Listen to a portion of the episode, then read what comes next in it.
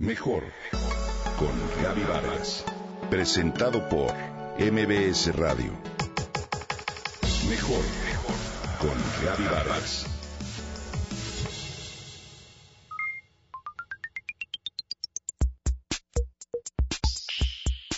¿Qué es neuroeducación? Es una nueva visión de la enseñanza que se basa en el cerebro toma ventaja de los conocimientos que hoy se tienen en torno a su funcionamiento y los integra con psicología, sociología y medicina. Esto para potenciar los procesos de aprendizaje y de memoria de los estudiantes. Gracias a los avances de hoy en día, contamos con más información sobre el cerebro humano. La neuroeducación precisamente aprovecha estos conocimientos para facilitar el aprendizaje. Una de las maneras en que los centros educativos aprovechan esta técnica de aprendizaje es a través de visitas culturales que se realizan fuera de las aulas, donde se usa el juego, se proponen retos a los estudiantes y se fomenta así el aprendizaje. En la neuroeducación es necesario tener presentes algunos elementos claves como el hecho de que nuestro cerebro es plástico, es decir, se adapta y adapta su actividad a lo largo de nuestra vida con lo que además es capaz también de cambiar su estructura de manera significativa. Esta plasticidad resulta muy importante a nivel del aprendizaje, ya que hace posible la mejora de cualquier alumno, siempre que no se le condicionen actitudes o comportamientos pasados negativos. Es importante que no ignoremos las emociones, pues estas son reacciones que la naturaleza tiene para garantizar su supervivencia y por ello es importante aprender a manejarlas y no suprimirlas. La neurociencia ha demostrado en diversas ocasiones que las emociones mantienen características tan importantes como la propia curiosidad, pero también facilitan la memoria y el aprendizaje. Así, la educación emocional es otro factor clave en la neuroeducación, pues contribuye a un bienestar social y personal.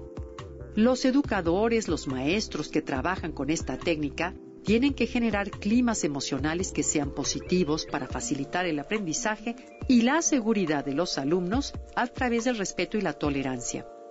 Sabemos que de la curiosidad nace la atención y de ahí el aprendizaje. ¿Cuántas veces hemos oído que en la educación tradicional señalan falta de atención, aburrimiento, cuando en realidad, si se utilizaran estrategias prácticas que fomentaran la creatividad, también se incentivaría el interés y el aprendizaje.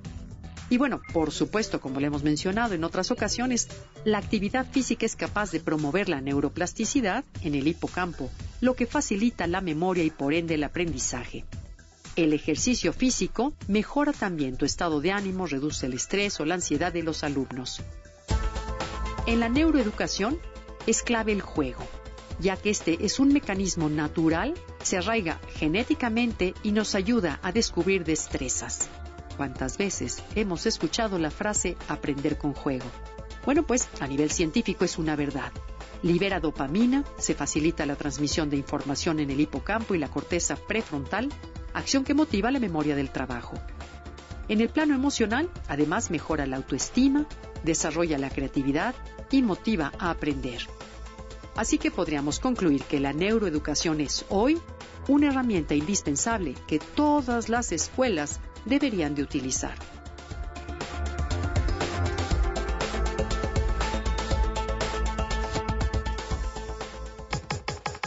Comenta y comparte a través de Twitter. Gaby-Vargas. Gaby-Vargas. Mejor con Gaby Vargas. Presentado por MBS Radio.